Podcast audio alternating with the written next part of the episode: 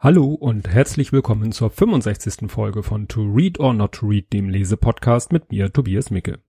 Ja, wieder Blick zurück auf die Zeit seit der letzten Folge. Ja, die letzte Folge haben vielleicht viele von euch oder weiß ich nicht, nicht gehört. Ähm, ich habe das in der letzten Folge erklärt, aber die habt ihr ja vielleicht nicht gehört. Ich hatte da Probleme mit meinem Feed und das kann sich bei euch so geäußert haben, dass ihr die Folge 64 angezeigt bekommen habt, viel zu früh äh, dann aber der Link zur MP3-Datei nicht äh, funktionierte. Also Folge 64, falls ihr denkt irgendwie, ich habe sie vergessen, nein, gebt eurem Podcatcher nochmal einen Tritt, äh, notfalls den Feed nochmal neu abonnieren. Folge 64 existiert seit zwei Wochen und ich finde sie auf alle Fälle hörenswert.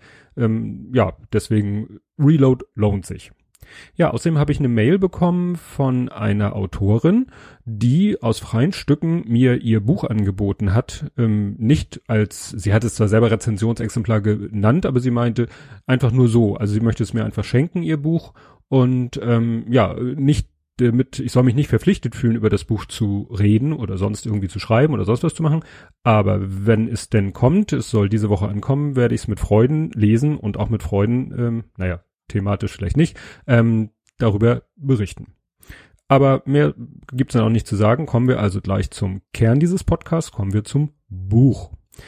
Kommen wir zum Titel. Der Titel des Buches ist Eure Dummheit kotzt mich an.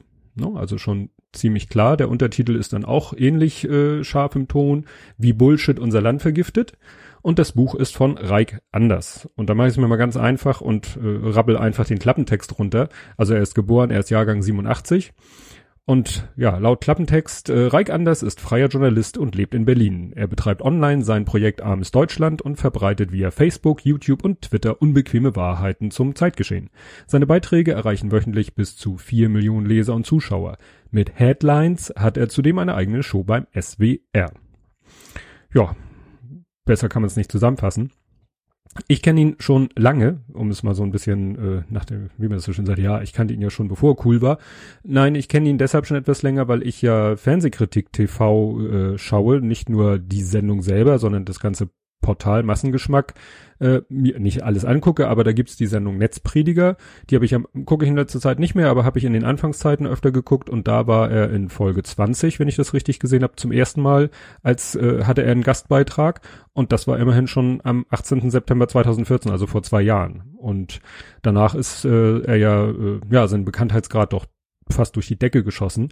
Da kommen wir dann auch gleich zu der Frage, mein Weg zu diesem Buch. Es gab ja kaum eine Chance, an diesem Buch vorbeizukommen. Also Twitter äh, und alles, das Internet, äh, ja, äh, explodierte ja förmlich, als sein Buch rauskam. Er hat das, finde ich, auch ganz geschickt gemacht. Er hat vorher gar nichts davon erzählt. Jedenfalls habe ich davon nichts mitbekommen. Nun bin ich auch nicht auf Facebook, da hätte man es vielleicht mitbekommen. Aber als das Buch dann rauskam, wollte offensichtlich alle Welt es haben und es war in kürzester Zeit ausverkauft. Ich selber habe es dann auch nur mit Mühe und Not bekommen. Ähm, bei Amazon war es schon ausverkauft. Ich habe dann einfach bei Thalia äh, im Online-Store geguckt. Da gab es das klar Buchpreis, Buchpreisbindung sei Dank zum gleichen Preis, auch versandkostenfrei und habe es dann da bestellt. Aber danach, kurze Zeit später, hieß es auf Twitter, bei Thalia und bei was weiß ich wo, ist es auch ausverkauft. Also offensichtlicher Erfolg. Kann man sich fast schon fragen, ob das vielleicht, ein, äh, ob der Verlag da ein bisschen zu, zu skeptisch war, was die Höhe der ersten Auflage angeht. Aber egal. Kommen wir zum Inhalt des Buches. Ja, im Vorwort, Vor, Vorwort, im Vorwort, wollen wir ordentlich sprechen hier, ähm, geht schon gleich los mit der ersten Fußnote und das ist so ein äh, ganz witziges Stilmittel von ihm. Also er arbeitet unheimlich viel mit Fußnoten, vielleicht mehr als es notwendig ist. Das erinnert mich an dieses andere Buch, was ich mal vorgestellt habe, wo der Autor das auch gemacht hat, noch exzessiver. Hier geht's noch. Ähm, die Fußnoten gehen dann aus technischen Gründen äh, teilweise über zwei Seiten. Das macht es dann immer so ein bisschen mühsam, wenn man dann, was weiß ich, zurückblättern muss, um wieder da weiter zu lesen, wo die Fußnote denn losgegangen ist. Die erste Fußnote ist deshalb so witzig, weil er dann Bezug nimmt auf den Genie aus der Geschichte Aladdin und die Wunderlampe. Da geht's um den dritten Wunsch. Bei der Geschichte Aladdin und die Wunderlampe ist ja der Genie, der da aus der Flasche rausgelassen wird. Und ähm, Aladdin hat drei Wünsche und der, der dritte Wunsch, den will er sich eigentlich aufsparen, um den Genie zu befreien. Ja, weil man kann sich auch wünschen, dass der Genie von dieser Pflicht, nach drei Wünschen wieder in die Flasche zu verschwinden, äh, befreit wird. Und das sagt Reik Anders nämlich auch, das würde er mit dem dritten Wunsch machen, wenn er denn eine Wunderlampe hätte und ein Genie daraus käme. Ja, in den Fußnoten benutzt er dann auch gerne Hashtags, also dann so, ne, Hashtag zusammengeschrieben, wenigstens mit Groß-Kleinbuchstaben, damit man weiß, wo ein Wort anfängt und wo das andere aufhört. Wie bei seinen Videos macht er das ja auch ganz gerne. Ne, dass er so Hashtags ein bisschen meistens äh, ironisch anwendet. Gut finde ich das äh, Zitat äh, in dem Vorwort, Menschen wollen sich nicht informieren, sie wollen sich empören. Das passt dann zu dem äh, E-Book von Sebastian Bartoschek, Empörungsnazis. Da geht es äh, so um das ähnliche Thema, dass manche sich empören wollen um des, ja, ja, der reinen Empörung wegen und nicht, weil sie wirklich einen Grund hätten. Und so ähnlich klingt dieses Zitat ja auch. Ja, jetzt haben wir das Vorwort, kommen wir mal zum ersten Kapitel. Nein, kommen wir nicht. Das erste Kapitel überspringe ich erstmal. Also ich werde darüber noch was sagen, aber ich mache später. Hashtag aus Gründen. So, zweites Kapitel.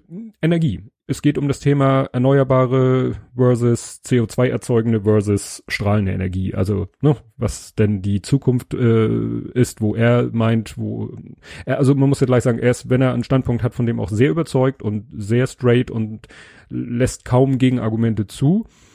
Hier hat er eben viele gute Argumente gegen Kernkraft, das fängt an mit, äh, mit den Zwischenlagern, weil wir haben ja das große Problem, was manchmal so, glaube ich, auch so ein bisschen fett, bewusst verdrängt wird, unbewusst verdrängt sind. So schön die äh, der Atomstrom ist, äh, wenn denn alles glatt läuft, jetzt mal abgesehen von Pannen in den Kernkraftwerken und ähnlichen Sachen, äh, gerät doch in letzter Zeit, glaube ich, viel in Vergessenheit, dass dann ja immer der Atommüll übrig bleibt. Und er sagt, wir haben eben derzeit schon 15 Zwischenlager. Das ist meistens mit auf dem Gelände der Kernkraftwerke, kann aber auch woanders sein diese Zwischenlager sind eben teilweise gar nicht so gut geschützt gegen zum Beispiel Terrorangriffe. Ne, das ist so ein bisschen, hm, hm, sollte man im Hinterkopf behalten. Also er hat auch recht gute Erklärungen, warum erneuerbare Energien die Lösung sind.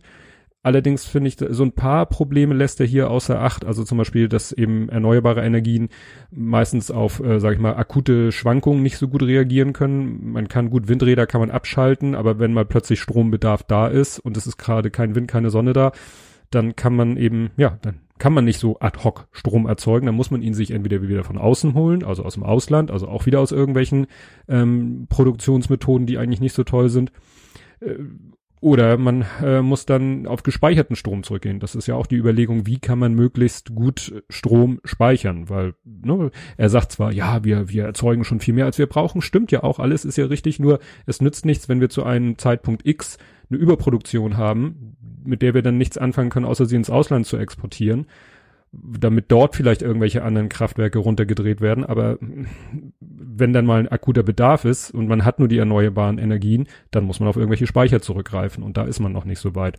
Und ein anderes beliebtes Thema, was er auch nicht großartig beschreibt oder äh, bearbeitet, ist dieses äh, äh, Nord-Süd-Problem. Also, dass wir im Norden mit den Windkraftwerken den Strom erzeugen, er aber in den Süden muss und keiner Bock hat äh, auf Hochspannungsmasten vor der Haustür.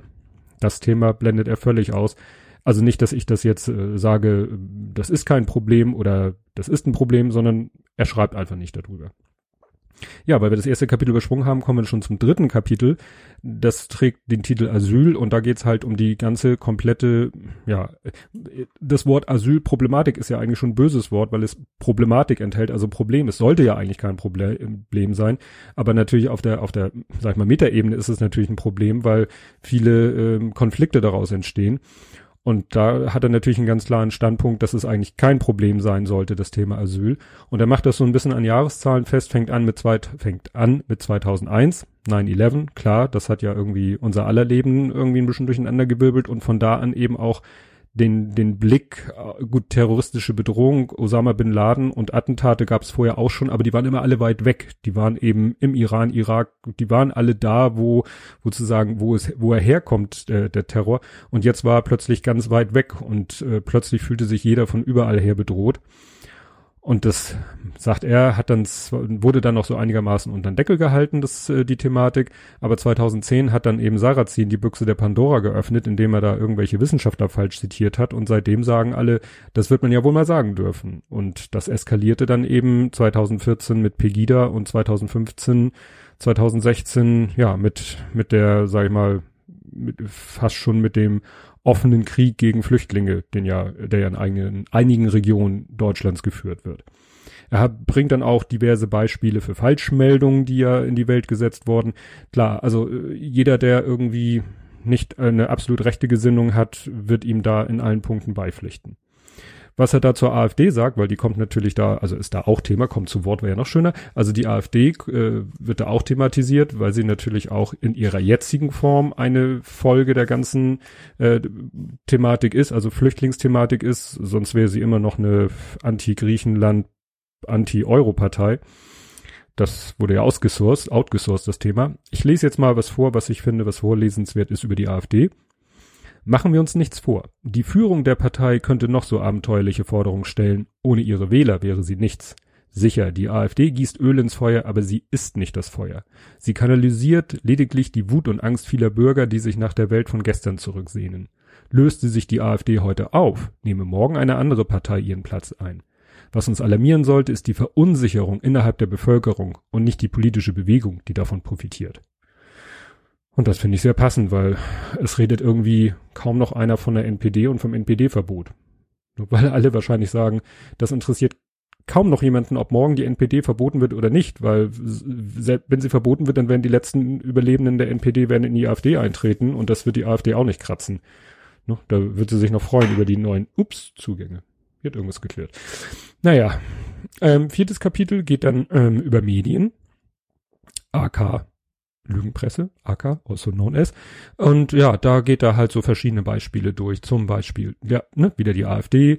Er macht äh, einen Abschnitt über RT Deutsch, Russia Today. Da hat er auch schon mal ähm, ne, beim Netzprediger äh, drüber einen Beitrag gemacht, über Putin. Ähm, das ist alles, äh, sag ich mal, altbekannt, dadurch nicht falsch. Und natürlich auch äh, Stand Standpunkt orientiert. Ne? Also klar, jemand, der Fan der AfD und Fan von RT Deutsch und Fan von Putin ist, den wird man mit seinen, äh, mit diesem Buch nicht erreichen. Da komme ich zum Schluss nochmal zu. Interessant fand ich zum Schluss, äh, also im letzten Abschnitt dieses Kapitels, äh, das war, glaube ich, auch vor zu der Zeit, muss er das geschrieben haben, ging das auch bei Twitter rum, dass eben viele sagen, in seinem Buch sagt er, 80 Prozent der Bevölkerung sagt, die, die klassischen Medien sind am seriösesten, am, am glaubwürdigsten, also sowas wie, wie Tagesschau im Fernsehen, ne, sagen 80 Prozent, das ist glaubwürdig, aber nur 8 Prozent benutzen diese Quelle auch, um sich zu informieren. Da gucken sie lieber auf Facebook. Obwohl sie eigentlich wissen, dass das auf Facebook alles nicht so ne, heiß gegessen werden darf, wie es gekocht wird. Trotzdem benutzen sie es als, als Informationsquelle. Das ist natürlich hm, schwierig. Und dann dann kommt er auf ein Thema und da muss ich sagen, da wird's ein bisschen heikel. Dann driftet er nämlich, was heißt, driftet er ab. Dann kommt er, ne, vorher war er mehr so beim Thema Lügenpresse, hat er auch die, die vier Abschnitte innerhalb dieses Kapitels und dann kommt ein neuer Abschnitt innerhalb dieses Kapitels, Rundfunkbeitrag. Und äh, da ist er sehr pro, also nach dem Rundfunkbeitrag, ja, ist gut, ist eine tolle Sache, bla bla bla, kann er ja auch gerne sein, kann er ja seinen Standpunkt haben. Was mich dann nur ein bisschen stört, dass er sich auch bei diesem Thema doch über seine Gegner ziemlich lustig macht. Gut, das ist man von ihm gewohnt und das ist natürlich so lange, äh, hat man da kein Problem mit, solange man nicht zu seinen Gegnern gehört. Ich will auch nicht sagen, dass ich da zu seinen Gegnern gehöre, aber ähm, er macht sich da eben speziell über Gegner lustig, die blöde Argumente haben. Es gibt aber auch gute Argumente zum Thema Rundfunkbeitrag. Damit meine ich nicht gegen den Rundfunkbeitrag, sondern einfach zum Thema Rundfunkbeitrag. Also zum Beispiel Holger Kreimeier von Fernsehkritik TV hat ja da auch eine ganz dedizierte Meinung. Holger Klein hat letztens in einem Podcast gesagt, und der ist ja selber auch bei den öffentlichen Rechtlichen angestellt, hat gesagt, der Rundfunkbeitrag, äh, man sollte nicht über ihn diskutieren, wie er nun, dass er existiert oder dass er kassiert und wie er kassiert wird, sondern wie er verwendet wird. Und das ist eben der spannende Punkt den ich auch so sehe. Also klar, wir sollten, ich, ich bin total dagegen, die öffentlich-rechtlichen Medien abzuschaffen und oder den Rundfunkbeitrag abzuschaffen, aber die Finanzierung äh, müsste irgendwie anders erfolgen. Und äh, Reik äh, schreibt in dem Buch dann auch ähm, nach dem Motto, man sollte es nicht über Steuern machen, weil Steuern, dann kommt es ja vom Staat und dann ist es Politik und dann hat die Politik Einfluss auf, auf die öffentlich-rechtlichen Medien wer sich ein bisschen da informiert, wer da in den Fernsehräten bei den Fernsehsendern sitzt, das ist, das muss ich mal wirklich sagen, ist aus meiner persönlichen Sicht Quatsch. Also zu sagen, die Politik hat keinen Einfluss auf die öffentlich-rechtlichen Medien und das soll so bleiben und deshalb dürfen wir das nicht über eine Steuer machen, die Argument, Argumentationskette finde ich Quatsch. Klar, der politische Einfluss muss weg und deswegen sollte man das erst recht nicht als Steuer machen, aber wie gesagt, dann, dann müsste man wirklich an den Zuständen, die jetzt da herrschen, was ändern. Und dann hatte er das Thema, äh, warum Werbung bei den öffentlichen Rechtlichen, sagt er, weil dann der Beitrag noch höher wäre. Ja, dann dann ist er eben höher. Aber die Höhe ist ja auch wieder so ein Diskussionspunkt. Da war ja gerade letztens wieder das Thema, ja, eigentlich könnte er gesenkt werden, aber er wird nicht gesenkt, weil, also die eine Kommission hat gesagt, er müsste gesenkt werden, aber die andere Instanz hat sich darüber hinweggesetzt. Also, ne, vielleicht muss man da ansetzen über die Beitragshöhe. Vielleicht ist der wirklich vielleicht einfach viel zu hoch. Oder vielleicht müsste von anderen Leuten von anders kassiert werden. Also im Moment ist einfach dieses Finanzierungssystem ist so, naja, diskussionswürdig, sage ich mal. Und er sagt auch in dem ganzen Kapitel nichts über die Qualität der öffentlich-rechtlichen Medien. Darüber könnte man ja bei der Gelegenheit auch diskutieren. Weil meine Frau und ich gucken kaum noch öffentlich-rechtliches Fernsehen. Wir gucken sowieso nicht mehr viel Fernsehen. Aber ähm, wenn wir dann mal, meine Frau blättert dann auch gerne nochmal klassisch in der Fernsehzeitung und dann sieht sie immer, oh, da ist was Tolles, da ist was Tolles, da ist was Tolles. Das läuft dann meistens zu nachtschlafender Zeit. Gut, könnte man sagen, kann man sich alles zeitversetzt angucken, aber warum? Ne? Warum? Man, äh, der, es gibt, ne, man sagt ja auch immer, die öffentlich-rechtlichen haben so einen Auftrag und so. Warum wird äh, etwas, was vielleicht wirklich, äh, wie soll man das nennen? Meinungsbildend ist oder wirklich informativ ist, warum wird sowas zu nachtschlafender Zeit gesendet? Und stattdessen Rosamunde Pilcher zur besten Sendezeit.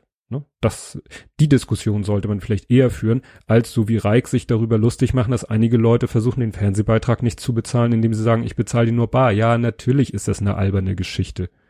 Ne? Muss allerdings sagen, in einer Fußnote verweist er dann doch darauf, dass auch er der Meinung ist, dass es zum Beispiel zu viele Fernsehkanäle, zu viele Radiosender gibt. Aber er verbeißt sich wirklich in dieser Frage, ob der Beitrag rechtens ist. Ja, das ist er. Und dass es natürlich albern ist, da mit allen möglichen Argumenten vor Gericht gegen anzugehen. Aber die Frage ist, ist er gerecht, der Fernsehbeitrag? Ist seine Höhe gerecht? Ist die Art, wie, ne, wie entschieden wird, wer zu zahlen hat, gerecht? Darüber sollte man mal lieber diskutieren. Anstatt sich über ein paar Leute lustig zu machen, die nun wirklich etwas schräge Ansichten haben. Ja, als fünftes Kapitel, das kann ich ganz schnell abhaken, das Kapitel heißt Medizin. Es geht um das Thema Impfen. Um Impfgegner und wie schwachsinnig es ist, seine Kinder nicht zu impfen. Da sage ich jetzt gar nicht zu, das wäre mir sonst. Ne, da sage ich nur auch, was ich am Ende nochmal sagen werde, die, die man erreichen müsste, wird man damit nicht erreichen. Aber ich werde das am Ende nochmal einschränken. Ja, das sechste Kapitel, da geht's dann um das Thema Politik. Und da hat er zum Beispiel das Unterthema Nichtwähler. Und das Interessante ist, er verweist da auf eine Studie. Er sagt, da gibt eine Studie. Ich habe da einen Link gefunden. Das ist zwar ein Weltartikel, der die Studie zusammenfasst, aber da wird das auch mal zitiert, was er zitiert. Vielleicht hat er ja auch diesen Weltartikel gelesen. Den werde ich verlinken. Und da steht nämlich in der Studie und damit in diesem Weltartikel, ähm, Nichtwähler verteilen sich homogen auf alle Parteien was er damit sagen will, hört auf, auf den Nichtwählern rumzuhacken oder hört auf, die Nichtwähler, den Nichtwählern irgendwie die Schuld zu geben für irgendwas. Wenn die alle wählen würden, würde sich eh nichts ändern. Und das finde ich diskussionswürdig, weil die Praxis gezeigt hat, und damit meine ich die beiden letzten Landtagswahlen, die wir hatten. Da guckt euch mal die Wählerwanderung an. Ihr braucht einfach nur googeln, Nichtwähler wählen AfD. Google das und ihr müsst nicht, ne, die ersten zwei Treffer, ihr könnt euch die ersten 20 Treffer angucken. Es geht immer darum, in allen Medien, ähm, dass die Nichtwähler AfD gewählt haben. Nicht ausschließlich natürlich, aber wenn man sich die Wählerwanderungsstatistiken äh, anguckt, dann hat ein großer Teil der Nichtwähler AfD gewählt. Und das fand ich deshalb so bemerkenswert, weil gerade auf Twitter es vor jeder Landtagswahl heißt, geht wählen, geht wählen, geht wählen. Nicht, wenn ihr nicht wählen geht, dann unterstützt ihr die Rechten, sagen wir es so. Und äh, letztendlich haben dann die, die meisten Nichtwähler AfD gewählt. Also ist auch ein bisschen mit Vorsicht zu genießen. Ich will jetzt niemanden vom Wählen abhalten. Jeder soll, der das Recht hat zu wählen, soll wählen gehen. Aber man sollte nicht immer nur sagen, ja, äh, die Nichtwähler sind schuld, dass die nicht rechten Parteien so schlecht abschneiden. Habe ich jetzt Quatsch geredet? Ja, egal. So, jetzt habe ich mir das so lange aufgespart. Jetzt kommen wir zum ersten Kapitel. Und ich habe es deshalb nach hinten gepackt, erstmal so ein bisschen als, als äh, Clickbait quasi, aber auch, ähm, weil ich finde, dass dieses Kapitel einfach, also es hätte mir beinahe den, den, die Lust, die Lust auf das Buch verdorben. So soll's heißen. Weil ich habe das erste Kapitel gelesen und dachte, what, so kenne ich ihn gar nicht so, äh, ja, ich erzähle mal, worum es geht. Das Thema ist Ernährung. Und der Einstieg in das Thema Ernährung finde ich noch okay. Da geht es darum, dass Bioprodukte äh, ne, dürfen ruhig ein bisschen teurer sein, wegen dem Mehraufwand bei der Produktion, aber muss, man muss dann nicht denken, dass die Produkte anders oder besser schmecken. Besser ist ja sowieso subjektiv und anders, warum sollen sie anders schmecken? Muss jetzt deshalb, weil sie Bio produziert ist, eine Kartoffel anders schmecken? Eine Kartoffel schmeckt nach Kartoffel und höchstens andere unterschiedliche Kartoffelsorten schmecken vielleicht unterschiedlich, aber eine Bio-Kartoffel muss nicht anders, schrägstrich besser schmecken als eine normale Kartoffel. Und das kann ich, glaube ich, ganz gut beurteilen, weil ich bin als Schrebergartenkind groß geworden. Ich habe in meiner Jugend fast ausschließlich Gemüse gegessen und Kartoffeln und Erdbeeren und alles aus dem eigenen Garten. Ähm, das schmeckt auch nicht anders oder besser als jetzt äh, die Kartoffeln, die man dann auf dem Markt kauft. Man weiß nur, wie sie hergestellt, wo, also hergestellt klingt gut, noch, wie, wie die Aufzuchtmethode war. Nämlich, ja, ohne irgendwelche Chemikalien. So, und dann geht's aber bei ihm, nachdem er diesen ersten Teil hatte, den ich voll und ganz bestätige und nachvollziehen kann, dann geht's nämlich im Schweinsgalopp durch alle möglichen Themengebiete. Und ich fasse das jetzt mal wirklich nur kurz zusammen und äh, verweise auf die Show Notes dieser Folge, weil ich da zu jedem dieser nächsten Punkte habe ich Links zu wissenschaftlichen Artikeln. Zum Beispiel sagt er, Glyphosat ist scheiße. Also ich fasse das jetzt mal so zusammen. Ich sage nicht, dass Glyphosat äh, lecker, toll und super ist, aber so pauschal sollte man es nicht sagen. Dann sagt er, Bienen sterben wegen Pestiziden. Stimmt so meiner Meinung nach auch nicht ganz. Auch ein Link. Dann schreibt er selber, Albert Einstein soll einmal gesagt haben, und dann kommt dieses Zitat, wenn die Bienen sterben, dann dauert es noch so und so lange und dann stirbt die Menschheit. Ähm, recherchier es doch schreib doch nicht, Albert Einstein soll einmal gesagt haben, recherchier es doch. Und wenn er es gesagt hat, dann kannst du es schreiben. Und wenn er es nicht gesagt hat, solltest du es auch nicht schreiben. Kommt auch ein Link in die Show Notes. Dann sagt er noch so, ja, mehr als die Hälfte oder so und so viele Lebensmittel landen im Müll. Er hat gerade eben Lars Fischer einen schönen Artikel geschrieben in seinem Blog, Wissenschaftsblog und so. Also äh, die Artikel, die ich verlinke, sind alle, wie gesagt, wissenschaftliche Internetseiten, also ähm, wie heißen Spektrum vom Spektrum Verlag, Science Blog von Florian Freistetter, Artikel von Lars Fischer. Den sollte man auf Twitter folgen, wenn man so ein bisschen wissenschaftlich interessiert ist. Und da finde ich wirklich, da knallt er einfach, also Reik knallt er einfach nur so ein paar Sachen raus. Und wo ich sage, nee, das ist zu unreflektiert, das ist zu einseitig, das ist, äh, da muss ich sagen, äh, Schuster bleibt bei deinen Leisten. Politik wunderbar, äh, kennst du dich aus, aber Wissenschaftsjournalismus nochmal drüber nachdenken. Weil hier ist es nicht so einfach wie in der Politik, wo man sagen kann, äh, da habe ich meine, ich habe meinen Standpunkt, der kann nämlich links oder rechts oder sonst wo sein und dann kann man Sachen für richtig oder falsch äh, empfinden. Klar, immer bei den Fakten bleiben, aber Wissenschaft ist nun mal Wissenschaft. Und äh, aber auch da ist es nicht immer so super eindeutig. Das sagt Lars Fischer zum Beispiel bei dem Thema Lebensmittel landen im Müll. Das ist eben nicht so, nicht so, kann man nicht so einfach äh, sagen. Also wie gesagt, das erste Kapitel hätte ich ans Ende gepackt, so als Rauschmeißer, da hätte man dann drüber weggeguckt, aber das gleich als erstes Kapitel, wie gesagt, Wissenschaftsjournalismus ist nicht sein Ding, meine persönliche Meinung. Ja, eine generelle Kritik habe ich, wozu dieses Buch? Aber da, ich, gucke trotzdem, ich gucke mir seine Videos auch gerne an, also finde ich dieses Buch auch interessant. Nur aufgeklärte, nenne ich es jetzt mal, aufgeklärte Menschen wissen das meiste schon, was er da schreibt, kriegen es vielleicht noch mal schön äh, ne, in einem Kontext und so.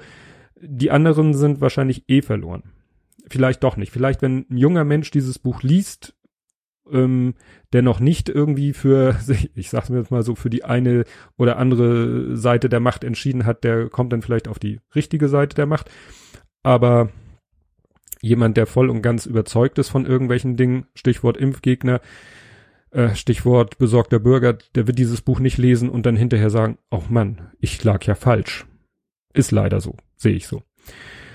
Außerdem hätte ich es schön gefunden, weil ich nun gerade so verwöhnt worden bin von den letzten Büchern, Quellenangaben.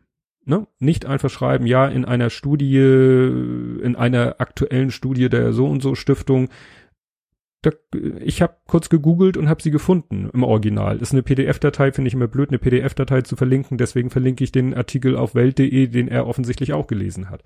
Aber, oder den hätte man auch angeben können. Also wie gesagt, gerade nach dem letzten Buch mit, mit äh, hunderttausenden von Quellenangaben, wo man jede Aussage, jedes Statement nochmal nachlesen kann, wieso der Autor der Meinung ist, dem ist so, was er da gerade schreibt. Ja, das hätte ich hier auch gerne gehabt. Aber im Großen und Ganzen ist es natürlich gut geschrieben. Es ist ne, im gleichen locker flapsig, aber trotzdem informativen Stil geschrieben, wie seine YouTube-Videos sind. Ähm, und deswegen lohnt es sich äh, schon, das Buch zu kaufen und zu lesen, gerade weil es nochmal so einen schönen Überblick bietet. Man muss aber, wie gesagt, sich doch nochmal bewusst machen, ähm, das ist natürlich eine Sicht auf die Dinge. Ich teile zum allergrößten Teil die Sicht auf diese Dinge, aber es gibt auch Leute, die sehen die Dinge anders und dann muss man sich deren Argumente anhören. Wie gesagt, bei einigen Punkten eher nicht. Ja, erschienen ist das Ganze im DTV Verlag. DTV Premium steht sogar auf dem Cover. Es gibt es als Taschenbuch, also es wird wieder broschiert genannt, nicht Taschenbuch, als Kindle und interessanterweise als Hörkassette. Ich weiß jetzt nicht, ob das irgendwie ein Bug bei Amazon ist, aber man kann bei Amazon als Produktart Hörkassette auswählen.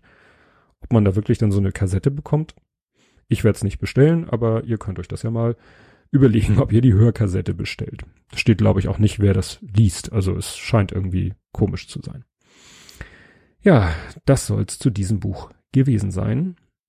Ja, nächstes Mal, ich weiß noch nicht, ich äh, war dieses Mal in der, sag ich mal, luxuriösen Situation, dass ich das Buch schon deutlich vor Aufnahme, also jetzt, heute, Dienstag, fertig durchgelesen hatte. Ich habe in der Zwischenzeit andere Sachen gelesen. Ich warte jetzt natürlich auf das Buch, was mir versprochen wurde, ist, da wurde aber nicht so konkret gesagt, was es kommt. Und da muss ich mal überlegen, ich würde mir wünschen, dass ich das Buch, dass ich es schaffe, dieses Buch was mir angekündigt wurde, so rechtzeitig bekomme, dass ich noch schaffe durchzulesen und dass es dann in der nächsten Folge besprochen wird. Das würde mich sehr freuen, weil das wäre, glaube ich, das erste Mal, ich gucke mal aufs Datum, ja, das wäre das erste Mal, dass ich ein Buch rezensiere, bevor es offiziell auf dem Markt ist. Das wäre mal auch was Schönes. Aber das werden wir sehen, ihr werdet sehen bzw. hören. Und deshalb verabschiede ich mich erstmal bis zum nächsten Mal und sage Tschüss.